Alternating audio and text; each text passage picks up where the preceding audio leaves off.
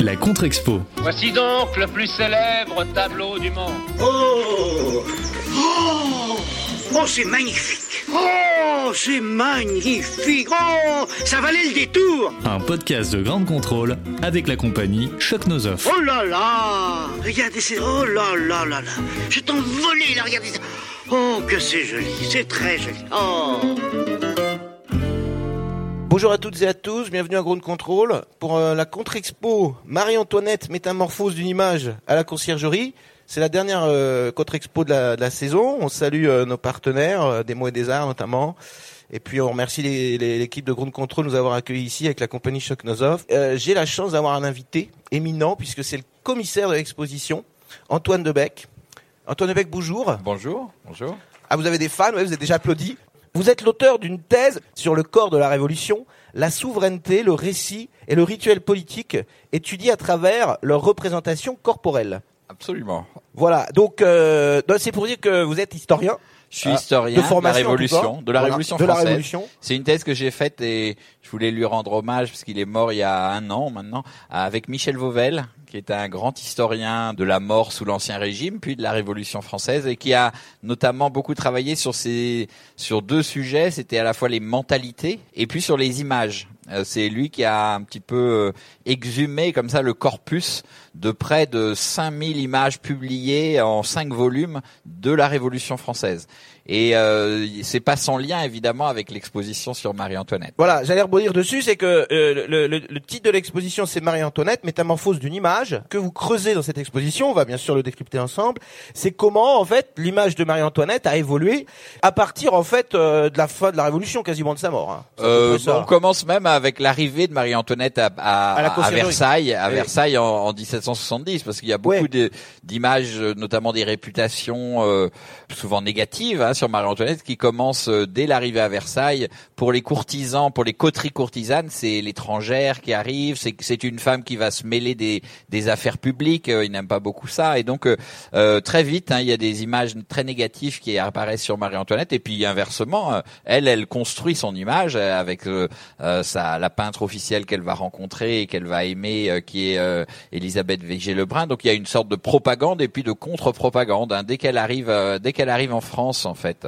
Donc l'exposition a lieu à la conciergerie, elle a commencé depuis un petit moment et elle se termine le, le 26 janvier. Euh, je vous propose d'évoquer déjà la, figure de Marie-Antoinette en elle-même, la figure historique. D'emblée, il faut insister là-dessus, c'est historiquement une personnalité qui a divisé et qui a divisé, on va dire, toute une partie de, de la société.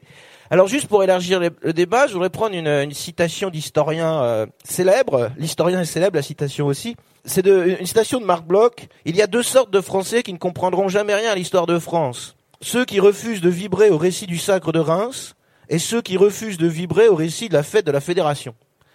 En gros, on, on réconciliera jamais deux France, euh, une France un peu passionnée par la monarchie et une France passionnée par l'idéal révolutionnaire. Est-ce que Marie-Antoinette, c'est peut-être pas ça son problème, euh, Antoine Debec, c'est que euh, forcément, euh, on est obligé de se, se, se- placer d'un côté ou de l'autre. Oui, il y a, y a une, une guerre autour de Marie-Antoinette, pour ou contre Marie-Antoinette. Il y a y a une guerre des images. C'était ça, évidemment, un des propos de l'exposition, de pouvoir euh, montrer, visualiser, rapprocher, euh, expliquer euh, cette guerre des images autour de, de Marie-Antoinette, hein, qui commence donc euh, très tôt, avant même ce- ces, ces images, dès l'arrivée à, à- à Versailles de Marie-Antoinette.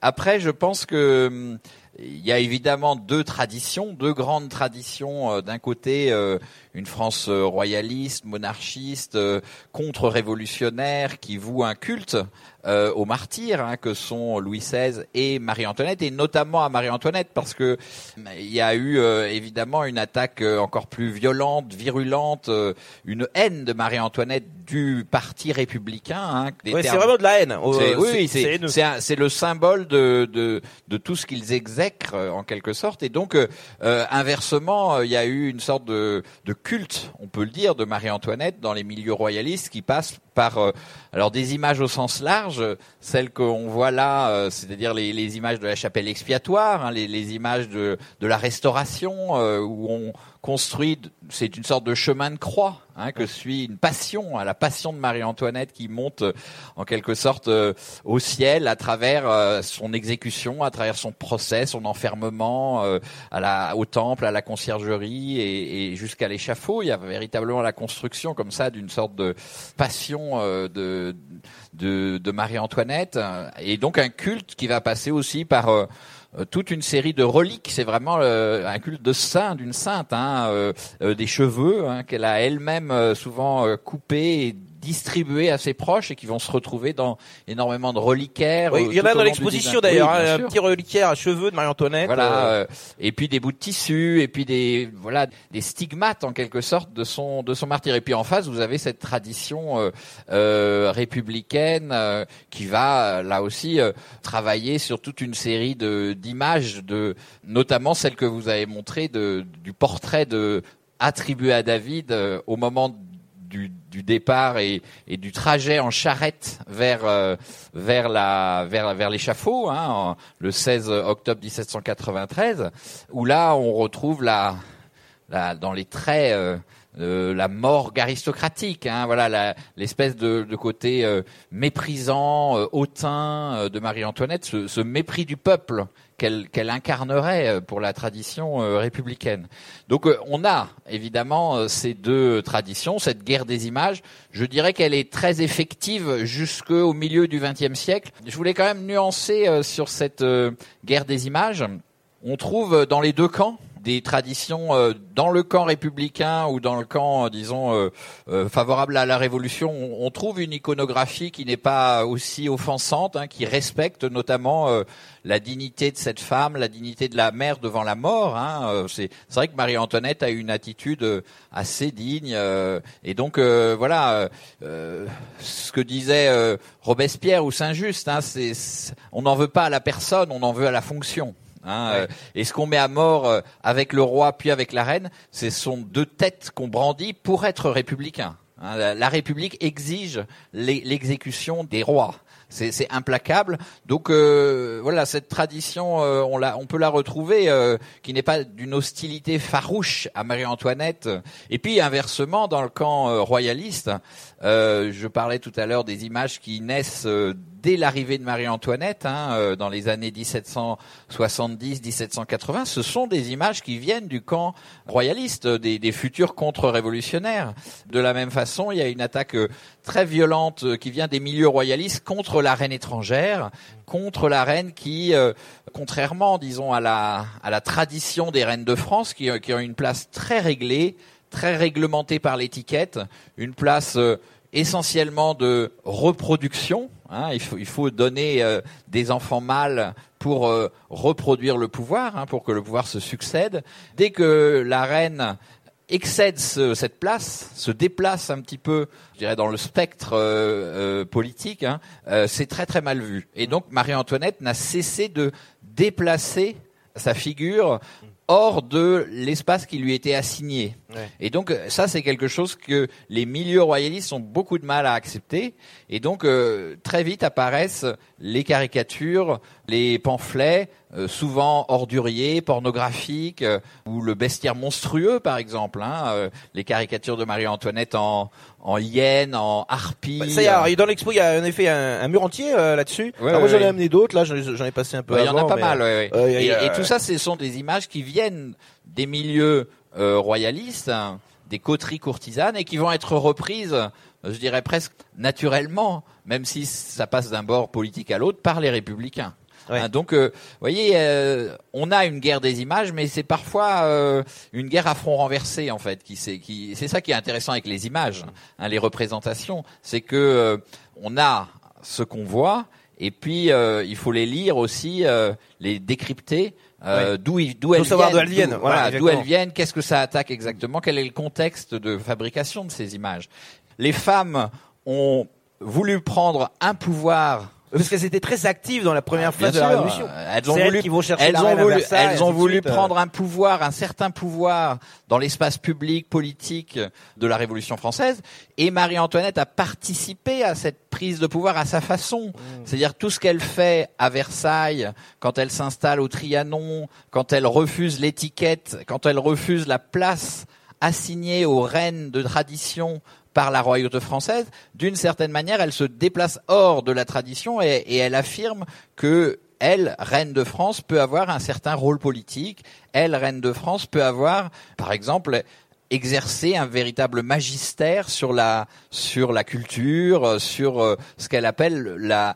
Elle était une sorte de ministre, si vous voulez, de la beauté, euh, et, et elle a euh, beaucoup dépensé. Voilà, ça c'est une des réputations de Marie-Antoinette, la reine déficit, hein, la, reine dépensière. Mais elle a dépensé pour pouvoir promouvoir toute une série d'artistes qui euh, aussi bien pouvaient travailler euh, sur le- dans la peinture, dans le mobilier, dans la, la couture. Donc euh, on peut interpréter ça négativement, c'est ce qui a été fait souvent, mais on peut aussi y voir l'affirmation d'une euh, euh, d'une- d'une reine qui dit euh, contre la tradition de la monarchie française, la reine doit avoir un rôle politique, doit avoir un rôle culturel. Donc euh, oui, la femme doit avoir ce rôle. Et donc, on peut avoir une interprétation, avec toutes les guillemets qu'il faut, évidemment, féministe du rôle de l'action de Marie-Antoinette. Ce qu'il faut rappeler, c'est que sur Marie-Antoinette, et là on est déjà, on est toujours de toute façon à chaque fois ramené à, par- à parler de votre exo, parce que je pense que vous avez abordé tous les thèmes euh, essentiels.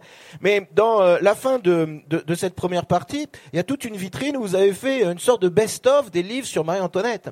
Et, euh, et il faut comprendre que si vous lisez un livre sur Marie-Antoinette, s'il il écrit par un tel ou par un tel, ou par une telle ou une telle, eh ben on vous mettra peut-être pas en avant les mêmes choses. Et que forcément, c'est, ça me paraît quand même assez difficile de faire un livre objectif sur Marie-Antoinette, comme il est difficile de faire sur des périodes historiques comme celle-ci.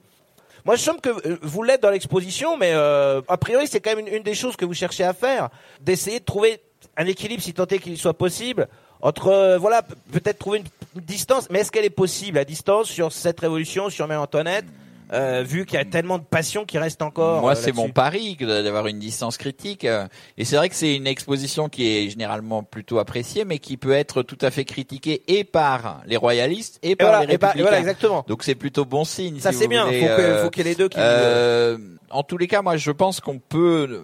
L'objectivité, je trouve que ça veut pas dire grand-chose, mais Oui, en histoire, c'est complexe. mais, mais en tout à cas, euh, c'est, c'est, c'est- il y a deux choses. C'est d'une part euh, être clair sur d'où on parle. Du moment qu'il y a cette clarté-là, c'est quelque chose qui est important. Et puis l'autre chose, c'est avoir, euh, je dirais, euh, ce que moi j'appellerais donc cette distance critique. C'est-à-dire que la distance critique, elle elle permet de comparer les images, elle permet de faire se succéder les images, elle permet d'expliquer les images, de les interpréter, mais elle n'est pas l'idée de prendre position pour ou contre Ouais. une image. Hein, c'est c'est pas ça le.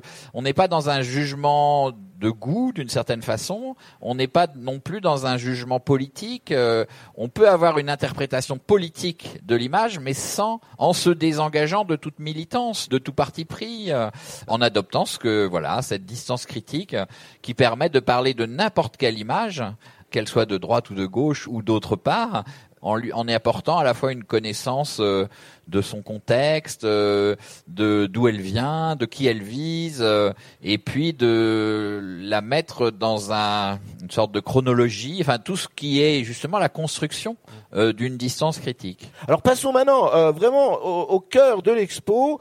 Je rappelle juste que il y avait une grande exposition sur Marie-Antoinette avant celle-ci. C'était en 2008. C'était au Grand Palais qui euh, cherchait à montrer alors aussi les images de la reine et ainsi de suite, et puis toutes ces passions avec des, chapitres, bon, exposition passionnante. J'ai envie de dire que finalement, ce que, ce que vous proposez à, à la conciergerie, c'est un peu le tome 2, c'est-à-dire que euh, même si, bien sûr, vous gardez quand même souvent des images contemporaines de Marie-Antoinette, mais on a, on a l'impression que vous voulez élargir le débat en disant voilà, voilà ce qui s'est passé après. Euh, voilà ce que ce qu'on ce qu'on a proposé euh, après, d'où le titre Métamorphose d'une image. Est-ce que je me trompe ou est-ce que Euh, oui, il y a quelque chose de ça au sens où on précisément parce que c'est- cette exposition avait eu lieu et qui là aussi elle était de- tout à fait euh, c'était une exposition faite par des conservateurs de, de musées qui étaient tout à fait favorables à la, à la monarchie hein. Oui, oui. euh, Oui, ça, c'était assez explicite Xavier Salmon, enfin, les- c'était concert de, de Versailles. Cette exposition avait un, grand intérêt, c'était tout simplement d'amener énormément de documents, de, connaissances hein, sur euh, biographiques, disons sur Marie-Antoinette, à travers les œuvres euh, proposées. Euh, nous, on est parti sur un autre euh, point de vue hein, complètement différent, qui est celui de la représentation, qui est celui euh, des différentes et successives souvent, euh, mais pas forcément seulement successives. Parfois c'est au même moment, hein, les contradictions d'images, les guerres d'images, les différentes euh, représentations de Marie-Antoinette euh, euh, à certaines époques. euh, voilà, comment est-ce que chaque époque chaque pays aussi, hein, euh, c'était quelque chose qui nous intéressait, euh, a construit son image de Marie-Antoinette? Et qu'est-ce que ça dit de euh, confronter toutes ces représentations, euh, euh, à la fois dans leur succession et, et si on les fait exister ensemble, si on, si on rapproche une image de Marie-Antoinette de 1815 euh, et euh, une image euh, de Marie-Antoinette de euh, 1950, qu'est-ce que ça donne? Qu'est-ce que ça produit comme, euh, comme effet? Et la façon dont Marie-Antoinette passe d'un support iconographique à un autre. Ouais. C'est c'est ça qui est très passionnant avec Marie-Antoinette, c'est que elle est extrêmement plastique, si vous voulez, au sens où elle commence dans la grande peinture, elle va passer par la caricature, par euh, par la gravure, euh, par euh, la sculpture, et puis après ça va passer par euh, le, le livre illustré, et puis ensuite euh, il y a les robes, il y a les, les cheveux de Marie-Antoinette, et il y a le cinéma qui apparaît tout d'un coup et qui va s'emparer de façon euh, extrêmement, euh, je dirais presque prédatrice, dévorante hein, de, de Marie-Antoinette. Et puis ensuite, euh, ça va passer par le manga, par exemple. Là, tout d'un coup, le manga euh, va changer complètement l'image de Marie-Antoinette. Et puis le cinéma la reprend. Et puis ensuite, euh, la mode, euh, le, etc., etc. Voilà, c'est c'est cette plasticité, cette euh, cette il y a quelque chose d'hybride un petit peu chez Marie-Antoinette et, et ces ces croisements, ces comparaisons qui va fabriquer euh, aujourd'hui, euh, depuis disons une, euh, une, une vingtaine, trentaine d'années, une nouvelle image de Marie-Antoinette. Il y a un revival de Marie-Antoinette qui est passé vraiment par ces nouvelles images et qui, d'une certaine façon, fait sortir Marie-Antoinette de la guerre des images traditionnelles. Et c'est ça une des grandes idées de l'exposition. Hein. Alors, juste euh, sur le, le fait de la faire à la conciergerie, ça paraît évident. Est-ce que ça a été facile euh, de faire ça là euh, Ah bah euh, c'est tout simplement une commande, une commande de, de Ouais. la conciergerie. Hein. C'est Ouais. c'est la c'est la conservatrice de la conciergerie il y a il y a trois ans. Hein. C'est Ouais. une exposition qui a mis trois ans à se faire. euh, qui s'appelait euh, c'est plus la même aujourd'hui. C'est c'est Cécile Rive, mais à l'époque c'était De- Delphine Samsoun qui m'a proposé de faire euh, une exposition euh, très euh, tout de suite euh, le thème euh, le nom de code de l'exposition. Hein, on a travaillé sur cette idée qu'on a on a changé après parce que justement il fallait euh, pas trop provoquer euh, d'une certaine façon. euh, C'était Marie-Antoinette Mania. Voilà la, la Ah oui, manie Comme de il y a eu Marie-Antoinette. Picasso Mania, que vous avez peut-être vu au Grand Voilà. Palais, qui a eu un succès dingue. Donc euh, la, la- la- cette sorte de, de passion de Marie-Antoinette qui devient une manie et qui fait que Marie-Antoinette est partout. On a changé. Alors pourquoi est-ce qu'on a changé? Euh, c'est- bien d'avoir changé parce que euh, ce, ce- C'est ce- réducteur peut-être. euh, Voilà, ce thème est toujours dans l'exposition. Hein, Bien sûr, ouais. Mais euh, ça aurait été un peu réducteur de. Et puis on, on peut prendre ça comme une manière justement de de se moquer un petit peu de Marie-Antoinette. C'est pas notre propos non plus. On est, on ne cherche pas ni à se moquer ni à avoir. Euh, on a de, une certaine ironie hein, par rapport au personnage, par rapport à l'histoire. Euh, C'est ce que l'ironie fait partie de la distance critique. hein.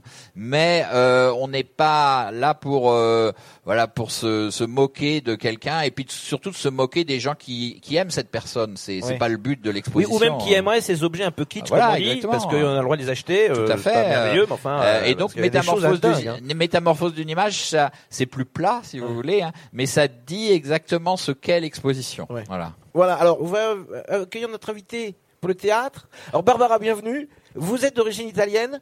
Oui.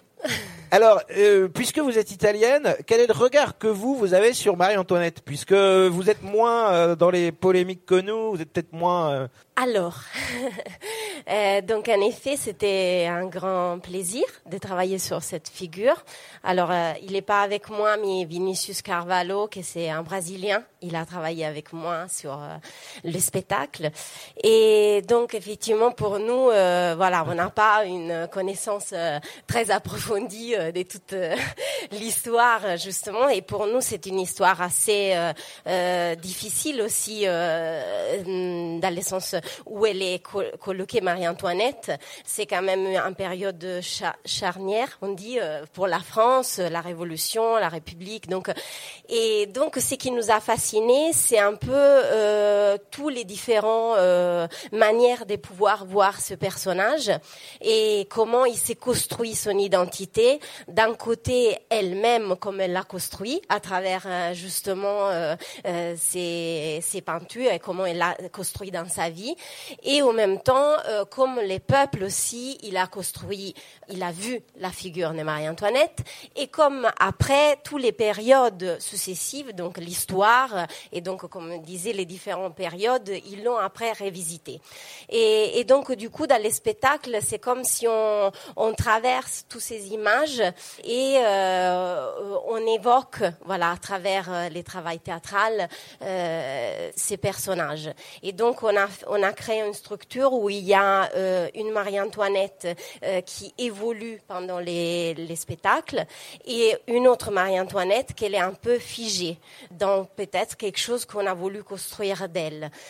Et on laisse dans les doutes des qu'est-ce que c'est vraiment. euh, Donc vous avez un spectacle. Alors oh, déjà présentons le spectacle. Euh, le, le, le spectacle c'est euh, à la conciergerie, euh, 26 et 27 décembre, c'est bien ça? Exactement, oui. Et donc c'est un spectacle euh, qui est basé sur le mime, hein, on est d'accord? Alors oui, c'est du Donc il y a théâtre deux. Marie-Antoinette Oui. et elles vont Alors, jouer Marie-Antoinette. est- oui, on a trois personnages. Ouais. Alors, il y a quand même un petit peu des paroles aussi, euh, surtout dans la première partie euh, qui concerne l'expo, parce qu'on a décidé de travailler vraiment sur les lieux de la conciergerie et de créer un spectacle itinérant.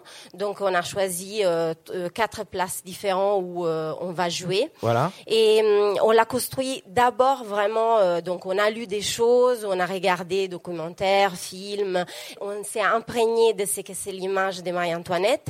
Et puis on, on a décidé d'aller directement à improviser dans la conciergerie Mhm. et de s'imprégner de ce que c'était les lieux de la conciergerie. Et ce que vous avez dit tout à l'heure, que c'est un lieu où justement elle a passé euh, ces dernières euh, hum, périodes de sa vie, bah, je trouve qu'il y a quelque chose qui nous a parlé. Et donc les lieux même, voilà, il nous a inspiré euh, sur les travails. Et puis voilà, la coiffure. Alors la coiffure, c'est vraiment une élaboration de notre costumière. Elle est vraiment particulière. Elle reste très élégante comme figure et en même temps très rigolote. Elle tombe pas dans les kitsch parce que on n'aime pas trop, mais ça pourrait aussi, dans le sens qu'elle est tellement euh, un peu décalée dans sa manière d'être que voilà, euh, ça peut créer euh, des images. Eh ben c'est un bon mot de conclusion, les images, les notes de la contre-expo, parce qu'on a un invité, mais il y a les notes. Je les explique en deux secondes. Pertinence, c'est la qualité scientifique générale, j'ai mis 19. C'est la meilleure note de toutes les contre-expos. Non mais alors, je, je, je- non mais je signale que je connais pas. Donc euh, voilà, je signale qu'on a écrit à la conciergerie pour leur demander que j'ai invité tous les autres conservateurs et qui ne nous ont jamais répondu. Là, on a eu une réponse de la conciergerie et on nous a dit oui, effectivement, euh, c'est sympa, vous intéresser à notre expo, euh, c'est possible. Donc voilà. Alors après, si ça avait été nul, je l'aurais dit aussi. Hein. Je, vous donne rendez-vous au 2020. J'espère qu'il y a d'autres gens qui viendront. Non, pourquoi pertinence scientifique 19 Parce qu'il y a un parti pris. Il est défendu jusqu'au bout. Et tout ce qui est dans l'expo il- illustre ce parti pris. Et peut-être que le- la meilleure expo après ça pour moi actuellement, c'est Degas. C'est juste en dessous parce que je trouve que à Degas, la première salle, elle est pas totalement dans tout le reste du parti pris de l'expo. Donc scientifiquement, je trouve ça irréprochable. La Céno, j'ai mis 18 aussi parce que je trouve que ce qui est admirable, c'est que c'est beau. C'est beau et alors ces vitrines rondes qui dialoguent avec l'architecture, euh, les piliers ronds de euh, ce gothique euh, majestueux qui est celui de la, de la conciergerie, toute la scénographie est à l'unisson en fait du lieu. Et il y a une pertinence de faire l'expo dans ce lieu-là et de la faire bien. Quand, j'ai entendu parler de cette expo, je me suis dit, il y a un super truc à faire. Et franchement, je trouve que le truc, le, le contrat est rempli. Alors la qualité des œuvres, c'est un peu en dessous, j'ai mis 15. J'ai mis 15 parce que, voilà, alors euh, effectivement, il n'y a pas que des chefs-d'œuvre. Ça mériterait peut-être moins même. Mais si je mets 15, non mais si on voit par exemple ce qu'il y a au Gréco ou même à Léonard ainsi de suite. Mais si je mets 15, c'est que les œuvres choisies servent aussi le propos et qu'il y a les tableaux du 19e siècle qui viennent du musée de la Révolution où personne ne va, euh, qui est à côté de Grenoble, hein, enfin pas très loin de Grenoble, à Visy, voilà. Eh bien, faire venir ces œuvres-là pour illustrer le propos, c'est très intéressant. Alors certes, c'est vrai, bon, euh, on aurait aimé peut-être avoir le Vigée Lebrun, hein, ça aurait été bien, mais bon, Versailles a peut-être pas voulu le prêter. C'est pas grave, on leur pardonne. Accessibilité 16 parce que physiquement c'est accessible, intellectuellement aussi. Ça donne une note globale de 17. C'est la meilleure note de toutes les contre-expos jusqu'à maintenant. Euh, ensuite, l'autre c'est Degas qui est à 4 qui est à 15, je crois. Les autres sont en dessous. Mais voilà, pour moi, l'expo, et je parle, comprenez bien, parce qu'il y a des gens que je vois nouveau à la contre-expo, je juge une expo sur l'ensemble, la qualité, le, fait qu'on soit bien dedans. À Léonard, euh, on nous donne des coups de coude tous les deux mètres, euh, tous les deux centimètres, on en peut plus. Donc physiquement, c'est, c'est, épouvantable. Donc, et, et ils n'ont pas tenu compte de ça. Là, on a tenu compte de tout. Donc voilà, 17. Merci à vous deux d'être venus. Merci, merci. à vous. Voilà, euh, Antoine Debec, vous, vous entrez dans l'histoire de la contre-expo parce que vous êtes le premier commissaire qui est venu euh, euh, parmi nous. Donc un grand merci à vous et on espère relancer la contre-expo en mars 2020. Mais d'ici là, on vous souhaite de bonnes fêtes et de belles expositions à voir. En premier lieu à la conciergerie, évidemment. Bon après-midi. C'était la Contre-Expo, un podcast de grande contrôle avec la compagnie Choc Nos À retrouver sur toutes les plateformes de podcast.